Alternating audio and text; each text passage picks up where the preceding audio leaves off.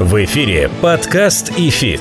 Первый образовательный подкаст о том, как в мире финансов научиться теории и применять ее на практике. У микрофона кандидат экономических наук, доцент ВАФТ Иран Хикс, преподаватель ИФИТ Олег Абелев, преподаватель ИФИТ, участник фондового рынка России с 1995 года Алан Зарасов и основатель ИФИТ, участник финансового рынка в России с 1992 года Алексей Примак.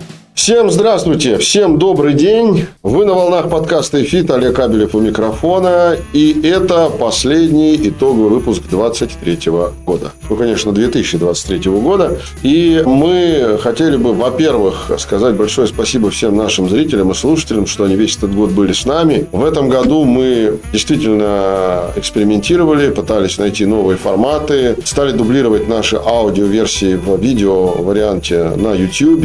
И впервые за долгое время у нас к концу 23 года в Эфите появляется мультиформатность. Если раньше мы могли похвастаться только одним форматом, сегодня у нас есть секция форматов, посвященных истории, тому, как развивались те или иные события на финансовых рынках. Вот уже ролики об истории денег или ценах бумаг все уважаемые наши любимые зрители и слушатели могут лицезреть и слушать. У нас появилась отдельная секция под названием «Раскопки», да, как мы ее называем, где мы с моим коллегой, автором канала «Тихие деньги» Константином Константином Новиком детально роемся в эмитентах, в их отчетности, скрываем слабые и сильные стороны эмитентов. Ну и мы не изменяем себе в нашем традиционном формате, где мы продолжаем на самые насущные темы писать подкасты и о них, собственно говоря, говорить и размышлять о каких-то важных вещах на рынке финансов. Вот буквально последний эпизод про исламские финансы с Андреем Параничем, главой Национальной ассоциации советников финансового планирования. Тоже, кто не слушал, можете послушать. Напоминаю наши средства обратной связи два телеграм-канала «Эфит» и «Эфит Про», один собакаэфит.ру электронная почта, www.adfisinstitute.ru наш сайт и Adifis Institute наш канал в YouTube. Мы открыты, пожалуйста, пишите нам. Ну и сегодня, как я уже сказал в самом начале, итоговый выпуск по итогам 23 года, а это значит, что я должен сказать большое спасибо всем, кто присылал эти три недели вопросы. Я честно скажу, уважаемые слушатели и зрители, мы отобрали самые лучшие вопросы не потому, что кто-то задавал худшие, а потому что многие вопросы были на одну и ту же тему. Поэтому самые злободневные насущные темы мы объединили в один вопрос, и этот вопрос мы сегодня обязательно обсудим. Вот таких вопросов у нас набралось. Ну, а делать это будем мы с моим коллегой, преподавателем ИФИД, частным трейдером Аланом Зарасовым. Алан, привет. Привет. Для начала тебя с наступающим. Тебя также. Коротенький вопрос, Алан. С точки зрения доходности трейдинга, лично для тебя, 2023 год был приятным, неприятным? Неприятным, успешным, провальным? Как ты его Не провальным, но и не героически прибыльным. Я бы его оценил на четверочку. Ты себе его в актив можешь занести? Могу, могу. И это самое главное. Очень надеюсь, что все слушатели, которые нас слушают и смотрят, тоже себе его занесут в актив. Но, с другой стороны, на фоне провального 22 года, да, когда все ушло... Все смотрится лучше намного. Да, все смотрится лучше. Ну что ж, мы начинаем наш эфир предновогодний и говорим о самых насущных насущных вопросах, которые вы нам прислали. Ну что, Алан, с места в карьер стартуем? Поехали. Поехали. Подкаст «Ифит».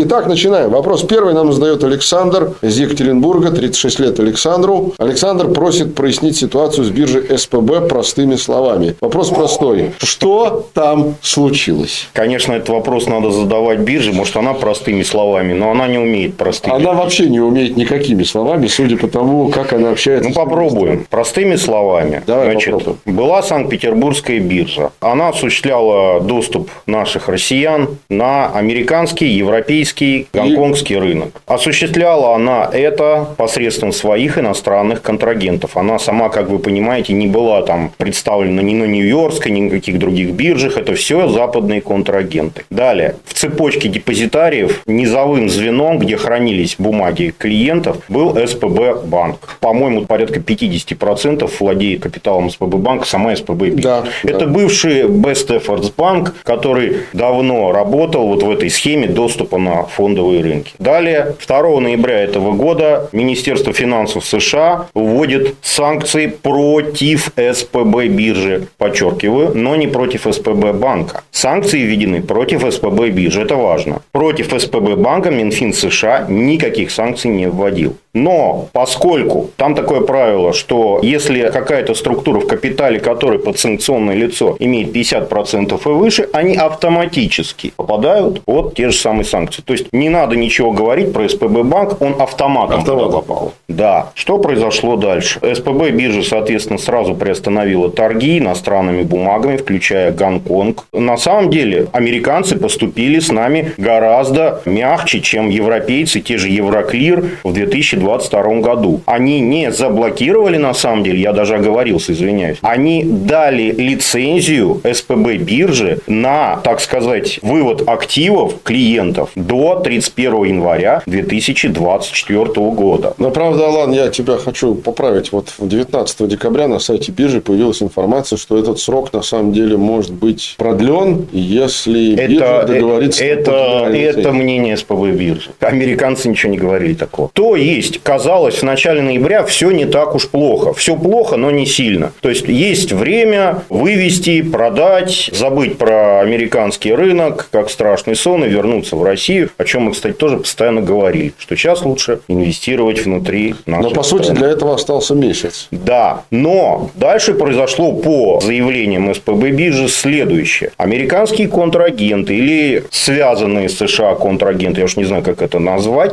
самостоятельно, добровольно заблокировали все операции с СПБ биржи, все ее активы, поскольку они считают, что операции по выводу активов клиентов СПБ биржи, точнее СПБ банка, не попадают как бы под действие этой генеральной лицензии ОФАК. Это в официальном разъяснении биржи. Именно поэтому я на самом деле первые две недели тоже удивлялся, почему торгов нет и нет вывода бумаг. Оказывается, по разъяснению СПБ биржи, иностранные контрагенты добровольно заблокировали все операции с СПБ банком. В том числе даже дружественные, как они говорят, и это тоже в разъяснении есть. Я так понимаю, идет речь о Гонконге. Опасаясь введения вторичных санкций. И мы, кстати, об этом тоже говорили с Олегом, что не надо, как говорится, да, возводить на пьедестал вот это слово дружественный. Вот вам прилетело, что называется, от дружественных. Да, то есть теперь я так понимаю, чтобы эти брокеры сменили гнев на милость и все-таки до 31 января дали возможность исполнить. Там неизвестно, там Непонятно. брокеры, депозитарии, кто там. Даже не конкретизации на сайте биржи нет. Дальше. СПБ биржа посчитала, сколько у нее осталось денег. Про бумаги ничего не было сказано. Это было в конце ноября. Не заблокировано. И дала заявление, что незаблокированных валютных средств, то бишь долларов, евро, гонконгских долларов, не знаю чего еще, фунтов может быть, порядка 31% от всех денежных средств клиентов. И вот эти деньги якобы можно будет выводить и будет определен порядок, как каждый брокер, который представляет своих клиентов на СПБ, биржа будет это делать. Какой объем средств он предоставит уже своим клиентам. Ну, на мой взгляд, вот эту цифру просто надо тупо транслировать на каждый клиентский счет. И, как я понимаю, 31% ваших денег, долларов, евро, там, гонконгских долларов, СПБ биржа должна по-любому как-то выдать. То есть, дать возможность вывести. Дальнейших разъяснений вот по поводу этой части денег так и не последовало. Как же это будет происходить? Мне понравилось, Алан, буквально вчера заявление биржи, что она признала на 3 миллиарда долларов заблокированных бумаг. И вопрос у меня к тебе в лоб. А ты не ожидаешь вообще банкротства? Об этом говорили много первые недели. Ну, вот они же хотят запустить срочные торги. У них какие-то есть проекты. Об этом недавно заявила, кстати, Эльвира Набиулина. Я вообще, честно говоря, удивлен, почему регулятор так молчит по поводу этой ситуации. Какие-то разъяснения должны быть уже. Но вот Эльвира Набиулина сказала, что у них есть интересные проекты, мы следим, и мы думаем, что СПБ биржа все-таки продолжит свое существование, развитие и так далее, и так далее. Вот был такой Да, хочется процитировать песню Владимира Семеновича Высоцкого «Где деньги зи». Да. А откуда- И не конец истории. Последние, по-моему, пять дней было опять очередное разъяснение на официальном сайте СПБ биржи, что они будут планировать делать дальше уже с заблокированными средствами, бумагами и деньгами. Они говорят так. Мы намерены вывести СПБ банк, вот почему я еще говорил, что именно СПБ банк в самом начале, из-под контроля СПБ биржи, соответственно, чтобы на него не распространялось вот эти вот э, блокирующие санкции. Первое. Второе. Мы намерены добиваться, как они пишут, специальных, вот кроме генеральной лицензии, которая получена, специальных лицензий, то есть вот на разблокировку активов именно зависших клиентских средств. То есть какую-то они хотят от Минфина США получить специальную еще одну лицензию, которая позволила бы сказать вот этим контрагентам, они же говорят, что мы считаем, что на вывод активов не распространяется действие генеральной лицензии. А вот СПБ биржа говорит, окей, вы не считаете, ладно, мы от Минфина США специальную лицензию получим, которая позволит нам вывести эти активы. Вот что они собираются делать на данный момент. Вот интересно, какова вероятность, что они получат эту специальную лицензию? Бог его знает, вот. ведь э, Минфин США говорит однозначно, а что, выводите деньги, ну там... У меня просто вопрос, ну, закрывая эту тему с биржей, у нас еще много вопросов, да, вот какова будет в дальнейшем судьба биржи в случае, если не удастся получить эту специальную лицензию? Надо понимать, что объем средств под стресс, так называемый, да, у биржи, mm-hmm. он там, вот, как ты сказал, на треть только покрывает сумму заблокированных обязательств. И что это будет? Либо это будет продажа кому-то, либо там будет попытка запустить какую-нибудь платформу а-ля Альфа-банк Атамай с цифровыми финансовыми активами, либо это будет срочный рынок. Хотят, Непонятно. Они хотят запускать срочный рынок, какой-то отличный от московского срочного рынка. Я не знаю, в тонкостях этого проекта они тоже ничего подробно не говорят. И потом вопрос в команде. Надо понимать, что тень сомнения у рынка на текущую команду все-таки легла после такого да. ляпа с зарубежными рынками. Ну, я скажу так. Опять же, можно посмотреть наши эфиры с Олегом. Нам история с СПБ биржей не нравилась. Почему? По двум причинам. Потому что они возвели в ранг идола слово дружественность и посчитали, что вот в Гонконге все будет ништяк. Ништяка не получилось. Вот. Во-вторых, друзья, поймите правильно. Вот 22 год Евроклир и Клирстрим. Все знают эту историю. У биржи же тогда уже часть активов была заблокирована через Евроклир. Там было две схемы. Через Евроклир и через Bank of New York. Бонни. Угу. Так вот, схема через Евроклир оказалась заблокированной, а схема через Бонни продолжала работать до ноября. Да. Так вот, ребята с СПБ биржи, неужели нельзя было честно сказать, люди, вы торгуете в риск. И Бонни точно так же. Американцы в любой момент могут это сделать. А мы про это говорили. Кстати. А мы про это говорили. Но надо быть честными со своими клиентами. А они этого не сделали. У меня один вопрос короткий, а ладно. Извини, еще да. пару слов. Я там не завис, но у меня наболело это мое. Ну давай. Это Потому что много спрашивают. Много вопросов, да. давай. Плохой знак. В том же разъяснении биржа пишет следующее. Уважаемые участники, вы вправе подавать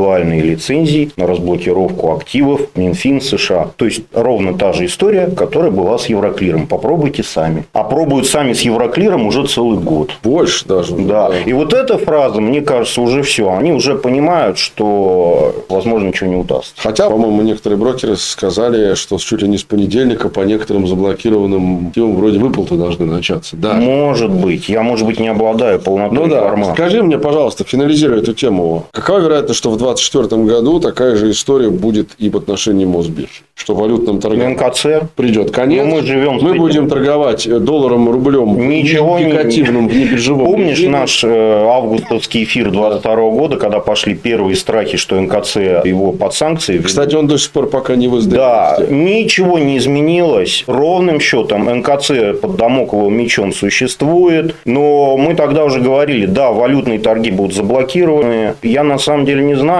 кто из рядовых участников там сейчас ведет операции, потому что почти все брокера ввели такие тарифы запретительные, что на валютке Мосбиржи торгуют, по-моему, только банки. Угу. Это их коснется. А вот розницы, я думаю, нет. Уже вся ушла. Будем внебиржевыми курсами. Вот я как раз и говорю. Внебиржа, 90-е годы. Ладно, двигаемся дальше. Я думаю, Александру мы очень красноречиво ответили. Дальше. Только ждать, Александр. Ничего а. вы не сделаете. Нет, он не спрашивает, что делать. Он просто спросил, что случилось. Мы постарались ну, да. объяснить.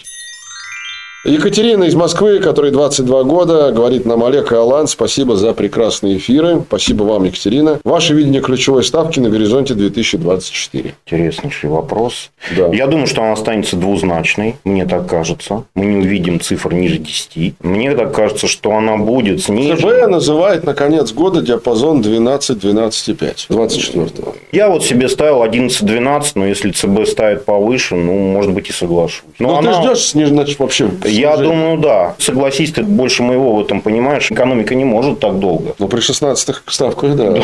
Ну, все же сейчас говорят, а смысл? Депозиты дают 16. Уж я не говорю про там облигации. Я сегодня видел некоторые депозиты, срочные квартальные, у некоторых банков уже даже 17. Да. Ну, то есть, вот представьте, да, что какой смысл вкладывать в какой-то малый бизнес, даже не малый, когда 17 годовых дает элементарный депозит в нормальном банке. Нет смысла в акции даже. Кстати, из-за этого рынок акций страдает, потому что дивиденды не могут компании платить. Но, 17. Алан, заметь, что длинные облигации с погашением 39-40 года стали немножечко снижать доходность, Они, а- к они не дают 15, это правда. Они дают там 12-12 с половиной. И цены начинают расти. Э, То есть, да, доходности начинают да. припадать. Ну, это вот, видимо, все-таки ожидание снижения. Именно, я про это и говорю. И я более того скажу, я буквально несколько дней назад общался с людьми из Департамента денежно-кредитной политики Центрального банка, не будем называть имен, и в кулуарной беседе мне сказали, прям люди, которые принимают решение, что с большой долей вероятности снижение в 2024 году будет. Да, да, ну это понятно. И сразу... Только, скорее всего, не первый квартал. Да, и сразу предвосхищая вопрос, а что же делать? Смотрите на уже теперь не длинные, длинные 15 нет и в помине, их даже и не Нет, было. не- их не а было. вот со срочностью до 3-3,5 лет, там еще доходность есть, там в районе, может быть, даже 13 и даже выше. Короче говоря, я тоже присоединяюсь к видению Алана. Думается, что не в первом квартале, а где-то в конце первого полугодия, а может быть, в втором квартале или в втором полугодии 2024 года мы увидим такие снижения. ЦБ устанавливает цель очень амбициозную 4,5% инфляции на конец следующего года. Не очень понимаю, как это возможно. Хотя, как известно в том анекдоте про бухгалтера, сколько будет 2 плюс 2, сколько надо.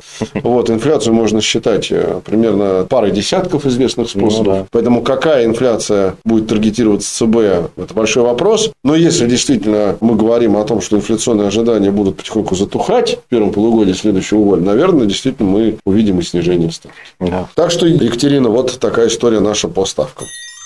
Двигаемся дальше. Следующим у нас идет Алексей из Ижевска. 41 год Алексею. И фиту долгих лет, пишет Спасибо. Алексей. Спасибо вам за Вам добрые слова. взаимно. С семьей постоянно слушаем вас в дороге. Скажите, что вы думаете об исламских финансовых продуктах в России? Есть ли у них право на жизнь? Будет ли развитие? Спасибо. Скорее к тебе. Давайте, наверное, начнем с того, Алексей, что я хочу сказать, что буквально последний эпизод, который у нас вышел на подкасте «Эфит», он как раз был посвящен исламским финансам. И вместе с Андреем Параничем, директором Национальной ассоциации советников финансового планирования, мы тут довольно, мне показалось, подробно про исламские финансы поговорили. Поэтому я вас, во-первых, отправляю к этому эпизоду. Но это не значит, что я ухожу от ответа. Просто тут я не могу так подробно про это рассказать, как там. Ну, давайте так. Я скажу, что был принят закон. э, Вот недавно буквально был подписан президентом о пилотном опыте распространения исламских финансовых принципов в России, Башкирии, Татарстане и трех северокавказских республиках. Это Дагестан, Чеченская республика и Ингушетия. Соответственно, в этих регионах будут в скором времени, согласно закону, предлагаться финансовые продукты с учетом исламского финансирования. То есть, не бессудного процента, а, скажем, продукты, которые должны соответствовать нормам исламского права, которые должны соответствовать нормам шариата. Это не значит, что будет как таковой запрещен судный процент в таком виде, в котором он есть в традиционном банкинге, да, но он вполне может быть с учетом целей, например, предоставляемых средств. Если эта цель не является ростовщической, а эта цель является, ну, например, какой-то благой, строительство, благотворительность там, или еще что-то, то это доступно, это возможно. Второй важный момент по поводу исламских финансов в России. Надо понимать, что очень важно пройти так называемую экспертизу исламского совета всех этих продуктов. И когда вот мы с Андреем Паранчем как раз говорили, он мне говорил, что пока только в Татарстане Акбарс запускал такие продукты, и управляющая компания первая Сбера спустила исламский фонд. Но я вот после этой беседы уже разговаривал с некоторыми специалистами, которые этим занимались, они мне сказали, что история с исламским фондом в Сбере не очень прошла бы через исламский совет, потому что чем занимается Сбер, по сути? Ну, как банк. Ну, ростовщичеством. да.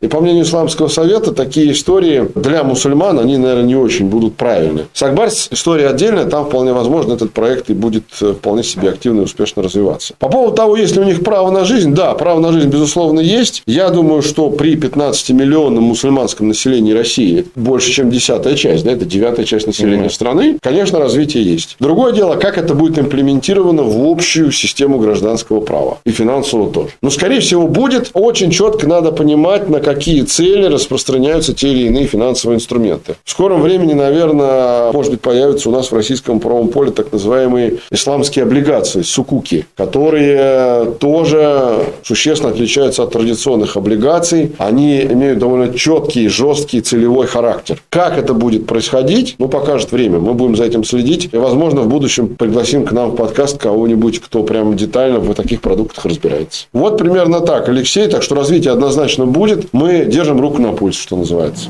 Подкаст и фит. Двигаемся дальше. Римма из Владикавказа, который 31 год, говорит Алану отдельный привет из Осетии. Спасибо моим землякам. Надеюсь, я скоро увижу свой родной Владикавказ. Спасибо, Рима. Да. Расскажите, в какие драгоценные металлы лучше инвестировать в 2024 году? Это я, если предыдущий вопрос Алан мне адресовал, то здесь я пальму первенства прям-таки Алану понял, и адресую. Давай. Рима. Алан, ну, смотрите, в этом году золото на нашем рынке, да и на самом деле не только на нашем, оно, как сказать, король финансовых инструментов. То есть, вот я сейчас смотрю табличку. Наверное, да, с ней может посоревноваться, может быть, только если индекс московской биржи, и то, если с дивидендами считать его. Не недвижимость, не даже депозиты, не что-либо другое. С ростом золота не сравнилось, я имею в виду рост в рублях, конечно же, хотя и в валюте тоже рост золота очень приличный. Но я хочу сказать, что распространять вот этот год на следующий я бы, наверное, не стал. Потому что год для золота достаточно уникальный. Да и вообще для драгметаллов. Ну, для золота в основном. Почему? Сложилась уникальная ситуация, что все на самом деле пляшет все равно от Америки. Мы в России, к сожалению, мы не центр торговли золота. А... Но и Америка тоже не центр, а в основном Лондон. Да, но все равно ориентируются все на самую большую экономику мира. Ну, может быть, еще на китайскую. Так, так... теперь вопрос, какая из них? Китайская, вот, Ну, китайская, кстати, еще в худшем состоянии, чем американская. Да. Вот. Так, ну давай. Вот. А, значит, сложилась уникальная ситуация для золота. Первое. Процесс повышения ставок зашел в тупик в Америке. Они уже не хотят повышать, да. просто уже не знают, что а делать. На самом деле, я добавлю, им уже и не нужно повышать. Да. Они, в принципе, свою инфляцию, да. в отличие от нас-то, побороли. Ну, вот вопрос. А я как раз об этом сейчас. Ставки они повышать не хотят, а, соответственно, перспективы доллара, как только не растут ставки, потому что доллар враг золота. Чем лучше да. доллару, тем хуже золото. Обратная зависимость. Да, абсолютно обратная. Так вот, значит, ставку они повышать больше не хотят. Инфляцию они хотели сбить до двух, а сейчас она выше трех. То есть три не с половиной. Три с половиной. Ничего с этим не выходит. И вот этот вот коктейль, когда с одной стороны ставки больше не будут расти, и доллар не будет дорожать, а с другой стороны инфляция высокая, это просто для золота, как говорится, манна небесная. Манна небесная понимаете? Это было в этом году, я не знаю, продлится это в следующем или нет. Если, допустим, Китай будет оживать, то металлом, может быть, даже будет серебро, а не золото. Потому что на восстановлении экономики мировой, если вы посмотрите, они ходят друг за другом, золото и серебро, в принципе. Но они не связаны вот какой-то жесткой связкой, они такой резинкой связаны. И она может растягиваться. Потому что при падении мировой экономики серебро падает больше. Они падают одновременно, но серебро падает больше, чем золото. А вот при росте мировой экономики серебро растет сильнее. Они тоже вместе растут, но серебро растет сильнее. Так вот, вопрос, наверное, в Штатах и, может быть, даже в Китае. В Штатах повышать ставку, наверное, не будут. Если Китай начнет выкарабкиваться, наверное, серебро. Но сразу скажу, вы же хотите там не на 20 лет купить серебро и не на 30. Вы хотите получить там доход в следующем году, как я понимаю.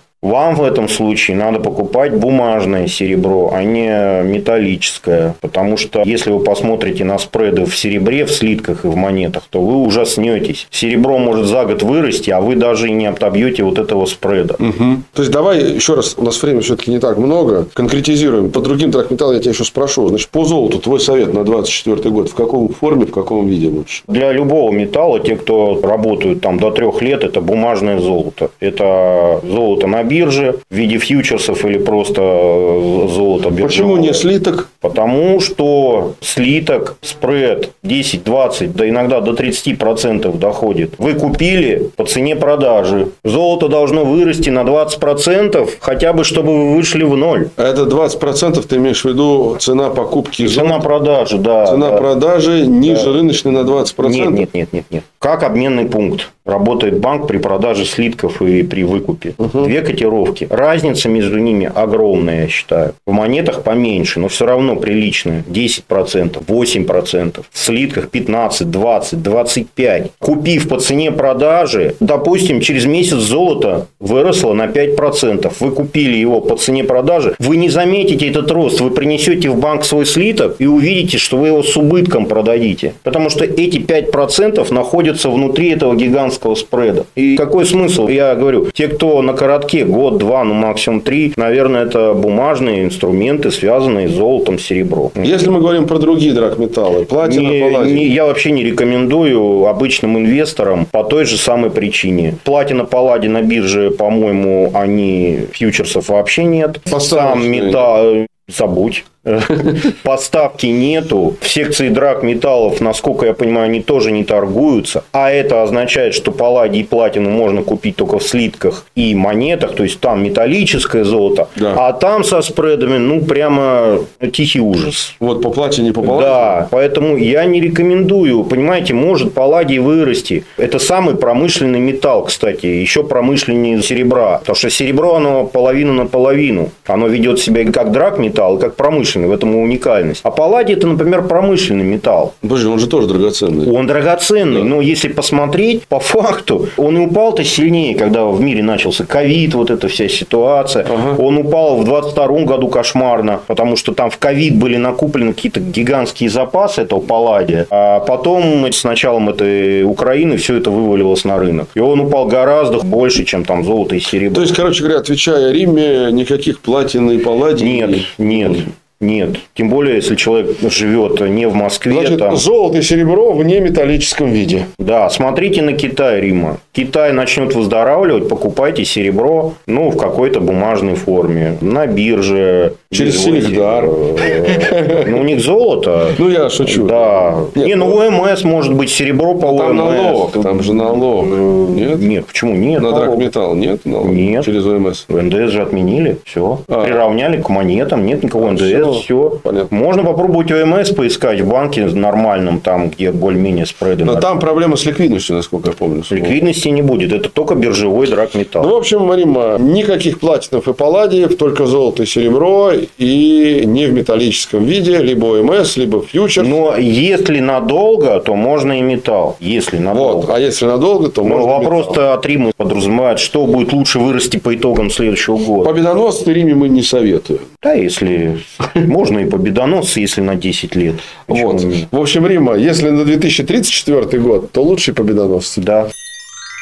Окей, двигаемся дальше. Михаил Тель-Авив, 48 лет. Слушаю и смотрю вас регулярно. Вопрос. Что будет, если перекроют Баб-эль-Мандебский пролив для нефтяных танкеров? Вот такой вот вопрос. Ну, во-первых, по-моему, его, его уже перекрыли. Ну, там хуситы Да. успешно. Его уже перекрыли. Чуть ли не спецоперацию уже. Ну, давай ответим, Михаил. Мне вопрос этот понравился. Там, на самом деле, довольно много людей про эту ситуацию спрашивали, поэтому я их всех в этот вопрос Но я не вижу никакого взлета нефти. Вот. Хотя, насколько я понимаю, крупнейшие контейнерные перевозчики, тот же Майерск, прекратили поставку через Суэцкий канал, через Красное море. И я читал, что один день простоя примерно 10 миллиардов долларов. Это ущерб. То есть, надо идти в обход Африки через мыс Доброй Надежды. Это удорожает поставку, это удлиняет срок поставки. Да, и вот об этом был даже у нас на Телеграме. Алексей Примак эту статью писал. Есть такой индекс, Baltic Dry Index. Baltic Dry Index, да. Да, он сразу вздорожал. Это индекс перевозок морских. Ну, если это будет закладываться, конечно, цена еще перевозки возросшей, то ну, будет расти, ну, ну, я не знаю. мне Нефть, понимаете, такой товар политический, что прогнозировать его... Мы видели и отрицательные. А не- я тебе сейчас такой инфернальный вариант нарисую. Полномасштабные боевые действия, полностью закрывается Красное море для судоходства любого грузового. Потом хуситы начинают бомбардировку нефтяных объектов в регионе, о чем они, кстати, тут периодически говорят. Что будет с нефтью? Ну, будет 200 дорожать, долларов конечно. за баррель на следующий день. Да, цена на актив финансовый, это же финансовый актив, Да. нефть, фьючерс, она может раздуваться до бесконечности. Да, понятно. 200, и 300 и 500. Короче, Михаил, отвечая на ваш вопрос, что будет? Будет сильнейший рост цен на нефть. Вот, наверное, так Да, можно. да. А вместе с тем, наверное, не только на нефть, но и на газ, как производный. Понятно, что газ это больше контрактная цена, но тот же TTF, голландский хаб, он реагирует на это. И я думаю, что он тоже отреагирует ростом, если что-то такое произойдет. Если действительно хуситы притворят свои э, значит, угрозы в жизнь и пойдут атаки на нефтеперерабатывающие объекты в этом регионе вокруг, то э, взлет цен не замедлит себя долго ждать. Михаил, это я вам точно говорю. Михаил еще из Тель-Авива, поэтому я тоже. Ну, да.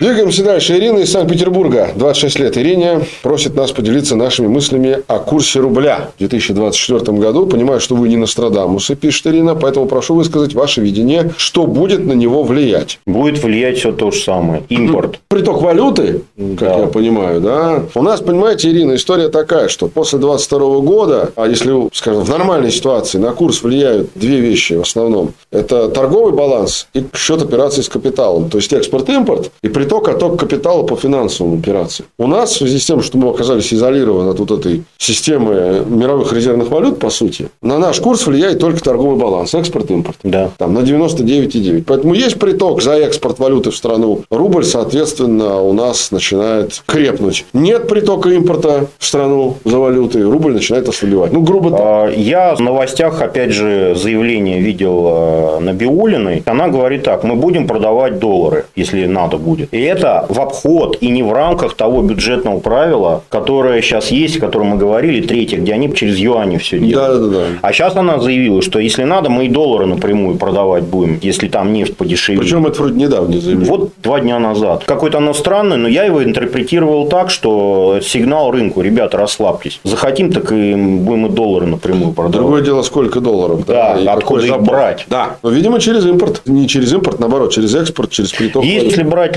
личные, вот мое ощущение, мы не увидим в первой половине точно 100 рублей, а может и во всем году. Я считаю, что может и ниже будет, там в районе 80. Но, видишь, Ирина правильно нам пишет, что мы не Нострадамусы, мы не будем называть курсы, она спрашивает, что влияет. Я говорю, на быть. 9 десятых влияет экспорт-импорт. По крайней мере, такая ситуация сейчас. Если удастся расшиться платежами и начинать торги за валюты, которые сейчас слабо конвертируемы, типа бразильского реала, индийской рупии, дирхама и так далее, то, наверное, приток валюты в страну будет больше. И, очевидно, это будет э, сдерживать ослабление курса рубля. Но пока Вопрос, а что с ней делать, с этой рупией? Да. Никто не знает. Именно. То есть, если можно было бы ее конвертировать другие валюты, тогда да. Но для этого должно быть решение Банка Индии, которое сейчас держит свою Да. валюту, ну, такой, мягко говоря, слабо конвертируемой. Отдельной строкой здесь проходит юань, потому что он мировая резервная валюта, одна из шести. И как раз с юанями, тут, я так понимаю, приток валюты юаневый мы ожидаем в 2024 году. Правильно? Ну да. И это тоже должно повлиять на рубль позитивно с точки зрения того, что не дать ему сильно ослабеть. Вот что влияет. Ну, понятно, что есть там... Но, опять же, да, рассматривая все в плане, скорее всего, инвестиций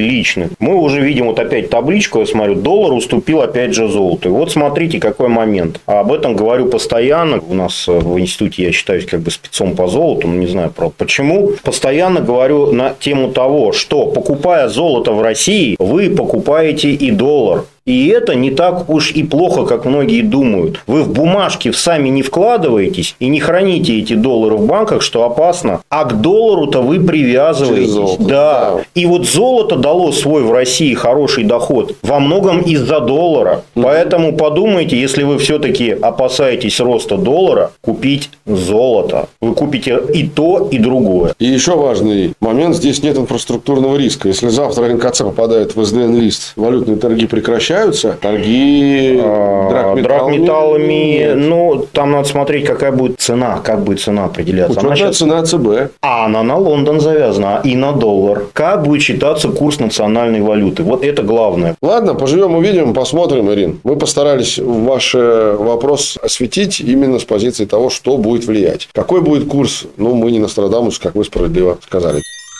Двигаемся дальше. Алевтина из Саранска, Алевтине 36 лет, спрашивает, как вы считаете, какие облигации сейчас точно интереснее покупать? Слушаю умные речи по РБК про дальние концы и дюрацию и ничего не понимаю. Прошу помочь с этим. Спасибо. Ну, ты больше меня знаешь в этом, особенно доходные. Я по поводу ОФЗ расскажу свое видение. Я не считаю, что сейчас интересно покупать бумаги, особенно длительные ОФЗ, с доходностью там, по-моему, 12 или даже ниже. Ну, зато цена будет расти. Смотри, мы с тобой только что говорили, что ожидания снижения ставки закладываются в длинные бумаги. А тебе не кажется, что они во многом уже заложены? Ведь ставка 16, а доходность ниже 12. А когда ставка к 12 подойдет, может быть, они и там сравнят. Ну, то есть, это гадание. Да, инверсия может пропасть. Да. Ты Моя... вообще что думаешь, хотел э, спросить? Я сейчас переключаюсь на инфляцию. Да. Мы говорили об инфляционных ожиданиях. Сейчас инфляция 7,5. Если она не будет ниже, а я считаю, что она ниже не будет. ЦБ ждет 4,5 наконец следующего ну, года. Это, кажется, это нереальный. Мне тоже кажется, что вот нереальные цены. Давайте говорить прямо, э, боевые действия продолжаются, их надо финансировать, новые регионы надо финансировать и так далее, и так далее, и так далее. Это все вызывает инфляционные ожидания и реальный всплеск цен. Поэтому в этой связи, если вы считаете, что инфляция будет выше, а я так тоже считаю, вам нужно смотреть на инфляционные ОФЗ. Конкретно линкеры, они попроще. У нас об этом выходил недавно да, целый ролик. Про линкеры мы много говорили. Вот. Даже эпизод был. Они летом были неинтересны абсолютно, когда ставка еще была низкая. Потом они рухнули, когда ЦБ вздул ставку до небес. Подожди, вот. но сейчас же наоборот. Вот мы говорим о том, что снижение ставки ожидается в следующем году на фоне того, что будут ослабевать инфляционные ожидания, да? А я вот не считаю, что они будут ослабевать. А, понял. Вот у меня такое мнение, что... То есть, ты ждешь, с одной стороны, снижение ставки а, и не ослабевание инфляционных ожиданий?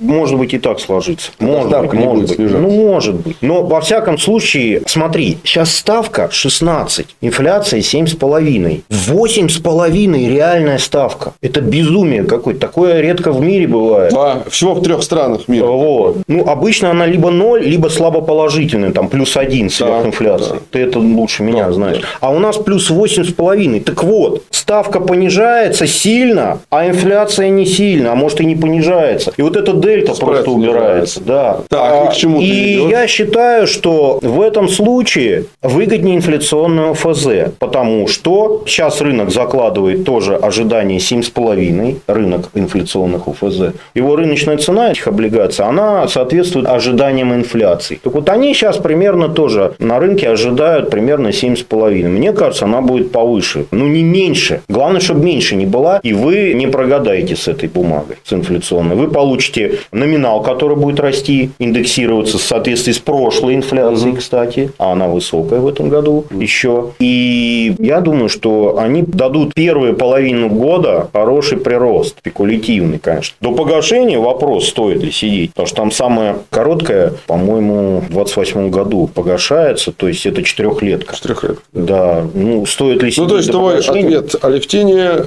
ОФЗ, линкеры. Да. Или да. короткие ОФЗ, да? Да, короткие с постоянным доходом, но они дают... А к флотерам как ты относишься в текущем? Да можно, но они еще сложнее линкеров. Ну, можно и флотеры, надо разобраться просто, и тогда инвестору... Понятно. Ну, кстати, Алевтина, можете посмотреть в э, нашем подкасте, просто пролистните вниз выпуски, где мы отдельно про флотеры делали эпизоды, делали эпизоды про линкеры. Там более подробно об этом мы говорим с Аланом. Алевтина, у меня вышло недавно видео, став Ставка 16, что делать? Там я подробно про линкеры подробнейшим образом рассказываю. Почему они, мне кажется, сейчас интересны. Это в YouTube? Да, в YouTube буквально два дня назад вышел. Так что, Алевтина, бегом в наш YouTube искать ролик Алана. Ставка 16, что делать? Там можно, кстати, под видео написать вопросы. Я думаю, что мы ответим. Да, да.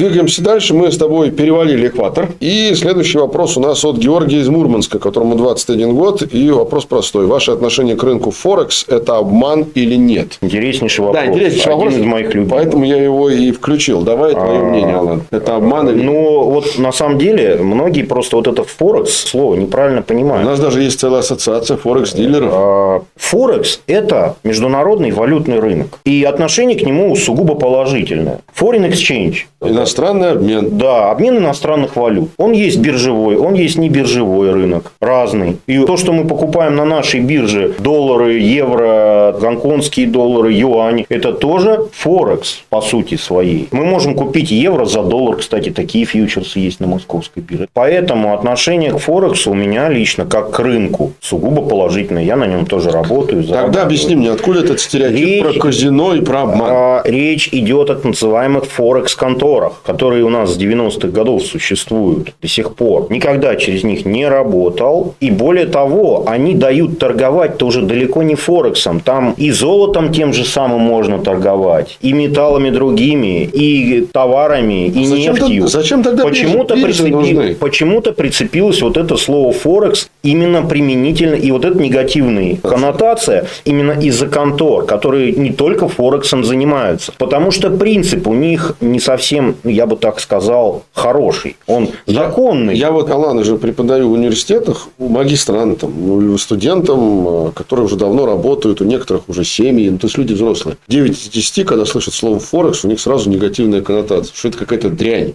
Почему такой сложился стереотип? Потому что не факт, что там нет возможности заработать. Грамотный профессионал-трейдер, наверное, будет как-то зарабатывать и на Форексе, хотя тяжелее. Первое. Инфраструктурный риск. Когда ты покупаешь что-либо, какой-либо товар, валюту через Форекс, надо понимать, что ты покупаешь. А ты покупаешь, там такой, например, есть инструмент, через который они работают, CFD, Contract for Difference. Угу. С помощью этого CFD... Контракт на разницу. Да, ты не никакого золота, никакой нефти ты не покупаешь, и никакого доллара, и никакого там канадского доллара. Угу. Ты привязываешь свой депозит к э, вот этому курсу с помощью вот этого контракта CFD. Вот первое, что меня настораживает. Я все-таки предпочитаю прозрачное, э, юридически правильное российское оформление. Угу. Эти контракты, я не знаю, они российским законодательством, насколько я понимаю, не описаны, эти CFD. Как по ним платятся налоги, как э, по ним отстаивать свои права, мне тоже не очень понятно. Более того, ЦБ занимался же лицензированием этих Форекс-контор. Я не знаю, Альфа Форекс, по-моему, залицензирована. Все остальные вот крупные, Форекс Клаб, еще кто-то там был. Но лицензирование регистрированных организаций в России считанные единицы Форекс-контор. Форекс именно. Угу. именно Форекс. А у меня вопрос такой последний в тему, нам будет двигаться дальше. А как это вообще возможно что-то там, какие-то операции осуществлять в текущей ситуации, когда у нас, по сути, мы в изолированной валютной системе? Честно, не знаю, Олег. А. Вот просто отношение к рынку Форекс положительное, к работе через Форекс-конторы скорее отрицательное. Скажем так, они не нарушают напрямую законодательство, они не мошенники. Нет. Иначе иначе бы тут уже уголовных дел полно было. Но юридическая сторона вопроса абсолютно темная. Я в таком ключе никогда ни клиентам не советовал, никогда не работал. Есть, опять же, московская биржа, где и нефть есть, ну вот иностранных акций, к сожалению, нет. Ну давай, э, Георгий, ответьте. Вот у нас есть вариант московской биржи валютной пары, есть Форекс-контора. Официальная, ассоциированная, да? Конечно, московская биржа. Почему? Потому что все прозрачно. С вами будет работать лицензированный брокер, профучастник. Ваш счет будет зарегистрирован на московской бирже, если что, вы сможете отстаивать свои права как инвестора. И второй момент, он касается, я бы так сказал, вакханалий с плечами в этих Форекс-конторах. Все-таки за брокерами следит и биржа московская, и регулятор ЦБ. И они не дают пятисотых плечей, при которых время жизни депозита это может быть сутками измеряется, а то и часами. А вот Форекс-конторы дают. И для начинающих инвесторов, я считаю, это просто отвратительно. Так делать нельзя нельзя. А Понятно. А конторы так делают. Понятно. То есть, если э, законодательно запретить маржинальную торговлю форекс-брокером, может быть, что-то и двинется. Ну, надо для начала их ввести в правовое русло окончательно. И тогда мы будем ну, да, уже да. понимать. Ну что ж, Георгий, надеюсь, мы вам ответили. Двигаемся дальше. Вера из Москвы, которой 34 года, пишет нам. Олег и Алан, большая просьба. Что мне делать с моими заблокированными активами на бирже СПБ? Куда лучше обращаться? Да ничего толком сейчас не поделать. Так же, как с Евроклир. Ситуация приближается к Евроклировой. Я вот это заявление последнее прочитал, в конце меня насторожил пункт, что вы уже сами можете обращаться, не дожидаясь наших действий. Есть, может, Вере самой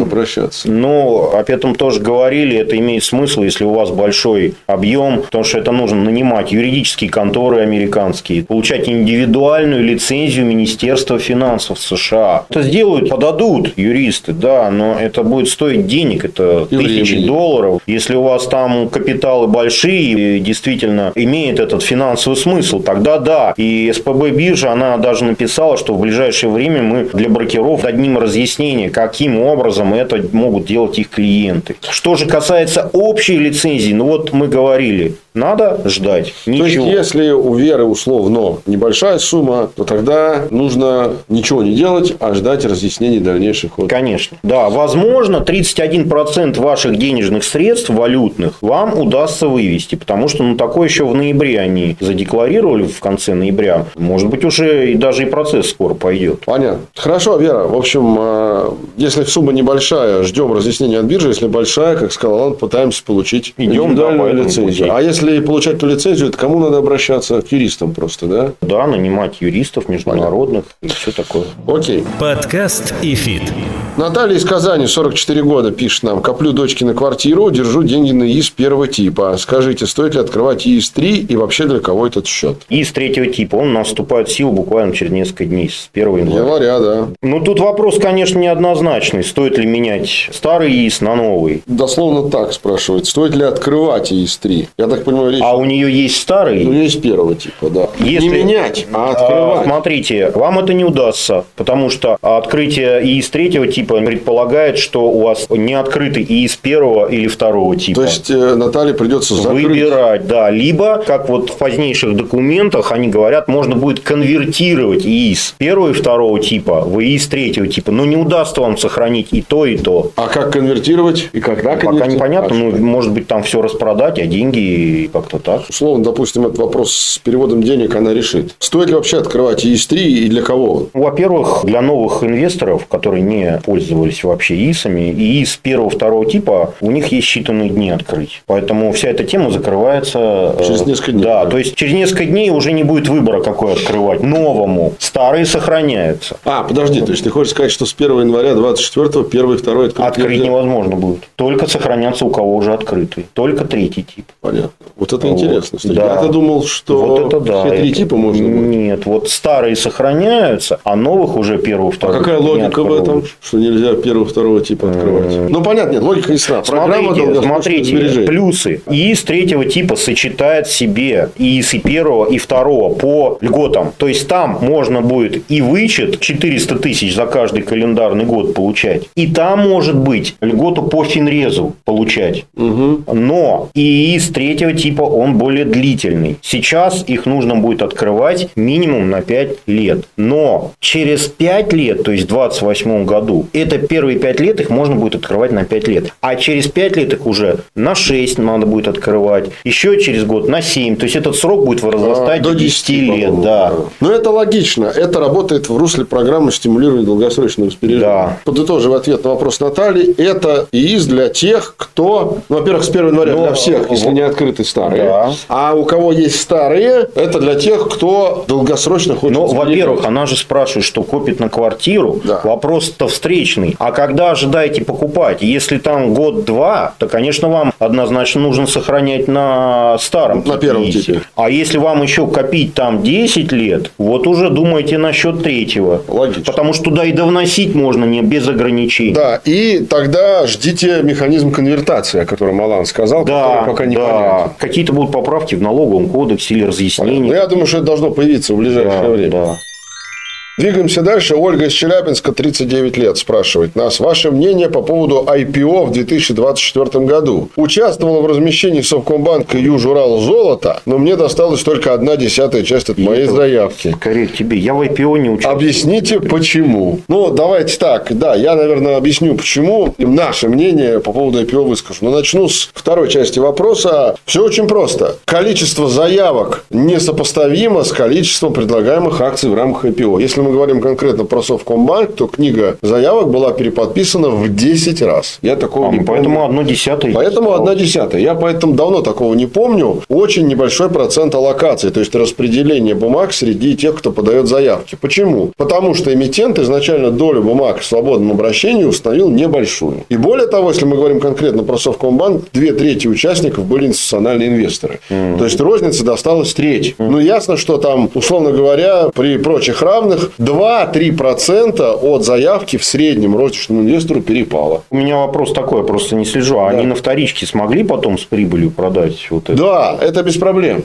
Она довольно быстро выросла. Ну, я другие примеры вижу. Да, но Совкомбанк здесь исключение из правил. Банк выходил с оценкой ниже собственного капитала. И это было первое за 8 лет публичное IPO топ-10 банка в России вообще. И он был действительно справедливо оценен. Это тот редкий случай, который показывает, что можно банку справедливо с нормальной оценкой выходить на рынок и нормально привлекать деньги. Другой вопрос, почему такую небольшую долю розницы дали при размещении, это вопрос уже не ко мне и не к рознице, а к эмитенту. Поэтому вот на вашу вторую Но... Ну, часть я вам ответил. По поводу моего мнения, по поводу IPO. Ну, тут нам кто-то из биржи говорил, что чуть ли не 40 штук ожидается в 2024 году. Я слышал. Ну, это, наверное, уж совсем амбициозно. Надо понимать, что рынок IPO до 2022 года и рынок IPO сегодня – это два разных рынка. Это я Ольге говорю. То есть, рынок до 2022 года – это рынок крупных фондов. В среднем в год размещений было суммарно от 2 до 15 миллиардов долларов. Ну, если брать суммарная сумма годовых размещений. Их было немного, но зато редко да метко. Сегодня рынок России – это рынок частного инвестора. Мы вот слушаем ЦБ, биржу и говорим, что там сколько? 85% оборота – рынок частных инвесторов. Да? Логично, что рынок IPO – это рынок частных инвесторов. Дай бог в этом году мы соберем суммарно на IPO 50 миллиардов рублей. Если соберем 100 миллиардов рублей от всех эмитентов на IPO в качестве суммы привлечения, это будет очень неплохо в 2024 году. Поэтому, мое мнение такое. IPO будет довольно много, но будет довольно много выходить сомнительных эмитентов, которые вот на фоне вот этой вот моды на IPO будут при очень небольшой доле в свободном размещении пытаться продать, завернуть эту не самую вкусную конфету в блестящую обертку. Да, я вот свои три копейки внесу. Не люблю IPO, предпочитаю всегда видеть, как потом на вторичке торгуется бумага. Потому что, да, вот Олег только что сказал, иногда заворачивают дурно пахнущие какие-то конфетки. И вот эта вот стратегия, которая у нас, я не знаю, с нулевых годов, если ты покупаешь на IPO, то уж точно продашь с прибылью там после выхода на биржу бумаги, она далеко не всегда работает. Я, например, последнее то, что я наблюдаю, это Astra. Ну вот кто покупал на IPO, я вот лично покупал ее после IPO, потом продавал, уже с ней работал. С прибылью? И покупал ее по цене ниже размещения. Ну да, да. Вот. И плюс еще один важный момент, это вот. вот история с тем, что обязательно после первички когда-нибудь, я это называю русский национальный спорт, провести допомиссию, размыть долю. Да. Это такое тоже часто бывает. Поэтому мнение такое. Наверное, их будет действительно больше. Это становится модным, но от того, что их больше, количество не факт, что перейдет в качество. Точно. Вот это вот важно. Точно.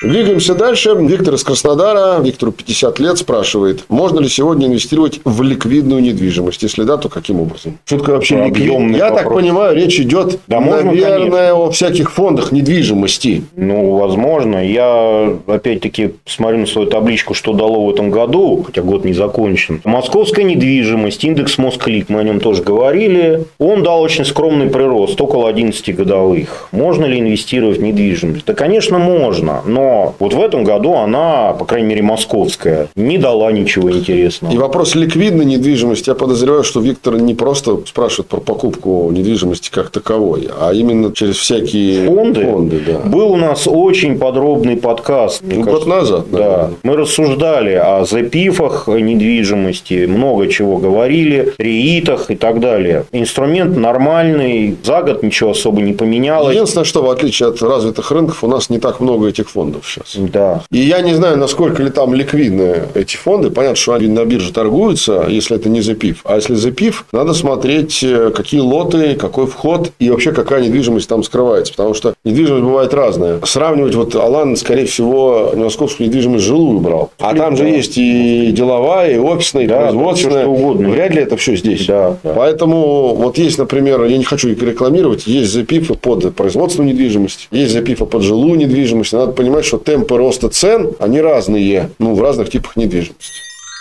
Дарья из Хабаровска, 38 лет. Я работаю врачом-хирургом в больнице. В ординаторской после операции наткнулась на ваш подкаст про инвестиции в кладовки. Меня эта тема очень интересует, но разбираться самой сложно. Я врач. Некогда. Кладовки Подскажите, в процессе. подскажите, с чего начать? Если врачи в ординаторской слушают наш подкаст, это уже плюс. Теперь давай про кладовки. С чего начать-то? Я полгода уже пытаюсь начать, никак не могу объект выбрать. Да с чего начать? Вам говорит начинающий. Да, да, да, да. Понимаете, Ну, вот я так понимаю, где хотя бы посмотреть. э, Начинать нужно, с, как и в любом виде инвестиций, с малых сумм. И выделить сумму, не знаю, 200, ну, сколько там вот в Москве кладовки ниже 200 тысяч ты не найдешь. А в регионах Ну, в вполне себе может, можно. Да. Начинать нужно что? Посмотрите на тот жилой комплекс. Походите, где эти кладовки предлагаются. Насколько он заселен. Гуляют ли там дети, родители с колясками и так По, по далее. кладовкам. Да, понимаете, насколько молодое э, население там, которым понадобятся эти кладовки. Потому что если вы купите за дешево кладовку, а дом еще не сдан, ну или там он сдан, ну или там половина не заселено, то вы же понимаете, что это шанс сдать, у вас же будут снимать-то ровно вот в этом квартале люди. Не поедут же за других районов-то смысл. Нет, ну может можно иметь кладовку вообще жить в одном регионе, кладовку иметь в другом. Это её- да, но чтобы в этом жилом комплексе уже жизнь была. Подожди, а кладовка разве подразумевается только в жилом? Может, это вообще кладовочное пространство? Мы об этом говорили, но там э, вход больше. Это вот как на Западе есть. Да, да. Такие штуки. У нас, во-первых, этого мало, во-вторых, в регионах еще меньше, а в-третьих, это сумма входа больше. А кладовка, она меньше по размерам, чем складские вот эти вот, как они называются, я уже даже забыл. Мгм. Западный термин есть. Там порог входа больше.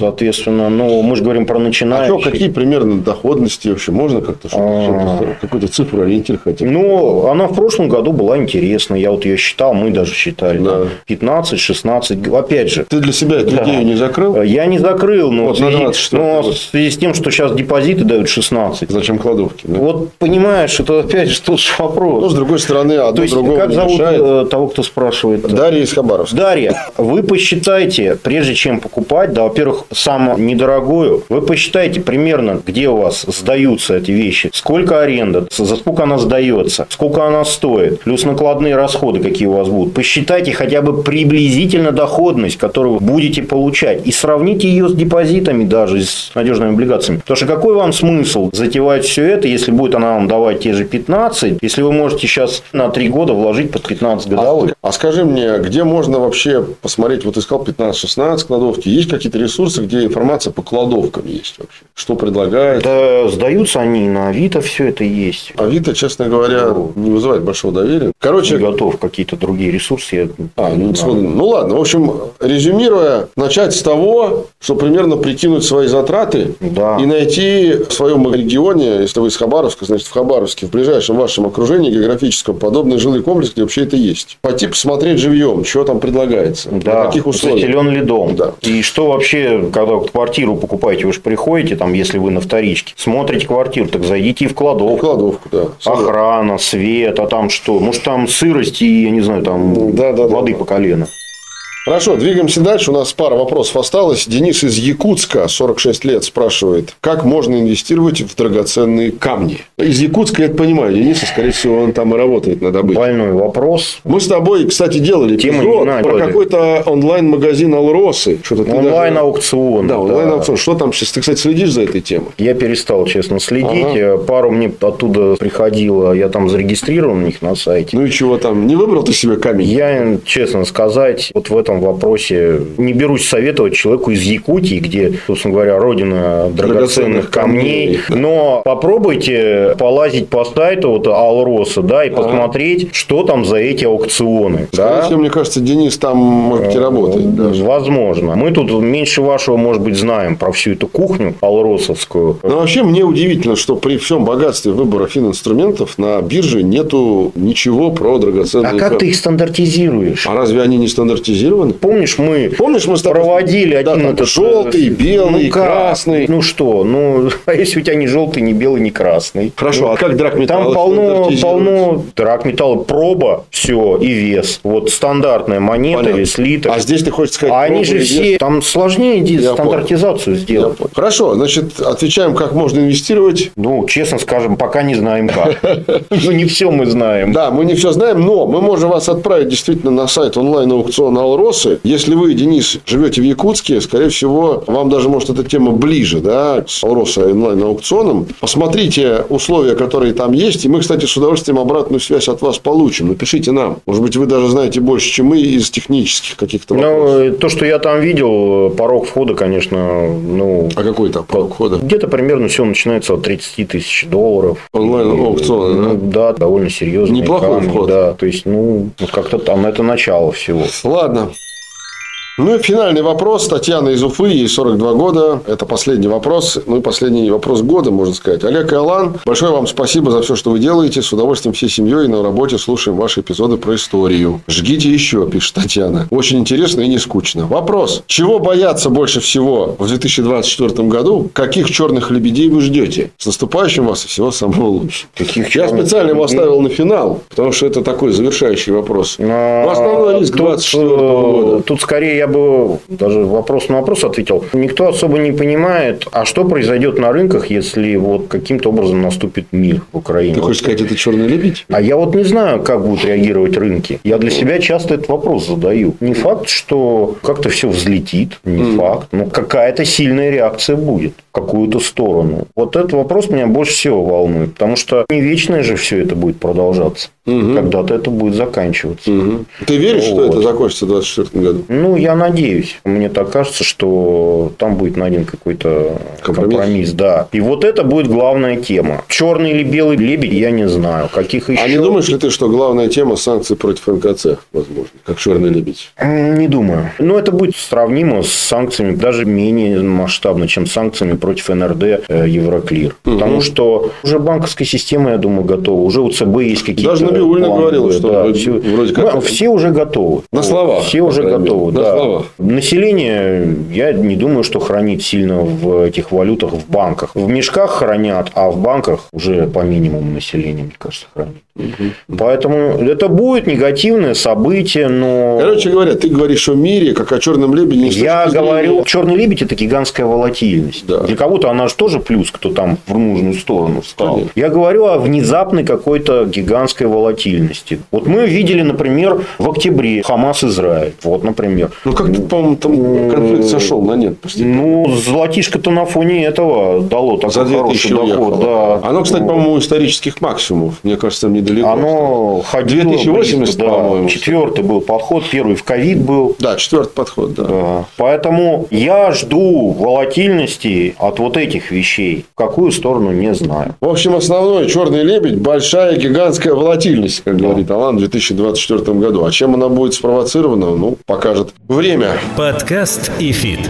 Ну что ж, мы, в принципе, на основные вопросы ответили. Я хочу сказать, во-первых, Алан, тебе большое спасибо за то, что ты мужественно отбивался от всех вопросов. и ответил хорошо. Но про алмазы не смог Ну, не только алмаз, но драгоценные камни. Ну, в общем, в любом случае, спасибо и тем, кто задавал вопросы. Еще раз повторюсь, конечно, мы все вопросы не смогли в эфире озвучить. У нас эфир не резиновый, но основные темы мы постарались отразить. Ну, и весь этот год мы были с вами здесь и в YouTube, и на наших подкастовых платформах, и в Телеграме, и на нашем сайте. Поэтому, уважаемые наши зрители и слушатели, мы с Аланом желаем вам в 2024 самое главное здоровья, счастья, удачных инвестиций, поменьше волатильности. Точно. В какую бы сторону вы ни стояли, как сказал Алан. И, наверное, самое главное, чтобы ничто не отвадило вас от того, чтобы инвестировать с умом. Вот, наверное, я так сказал бы. Да? Не просто инвестировать, а инвестировать с умом. То есть, понимать то, что вы делаете. Олег Кабелев меня зовут. Спасибо большое, Алан Зарасову, за сегодняшний Спасибо эфир. тебе за эти вопросы и с нашим слушателем. Да, тебя тоже с наступающим, тебе тоже всех благ Спасибо. и удачных инвестиций в 2024 Спасибо. году. Ну и как всегда напоминаю вам, а, что в следующем году мы тоже будем с вами и э, обязательно будем э, интересный контент делать именно для вас, потому что для вас мы и работаем, работаем. Большое спасибо нашему человеку за кадром, Дмитрию Зеленову, который весь этот год тоже нас тут снимал. Нашей команде, которая все это монтирует и вставляет все это в YouTube и делает все это в аудиоформате. Большое спасибо нашему монтажеру Максиму Маркову, который все это монтировал весь этот год. Ну и вообще, наверное, стоит сказать, что если бы этих людей, которые находятся как бы за сценой, не было, то не было бы и нас тут. На переднем краю, что называется. Поэтому на этом все. Как всегда, обратная связь. Два телеграм-канала. Fit и Fit Pro. www.adifisinstitute.ru наш сайт. Мы в YouTube, Adifis Institute. Обязательно вас чем-нибудь порадуем в длинные новогодние каникулы. Ну и один собакафит.ру наша электронная почта. Спасибо всем, кто был с нами весь этот 2023 год. Олег Кабелев меня зовут. Всем Снова пока. С наступающим С наступающим. И с Рождеством. Увидимся в 2024.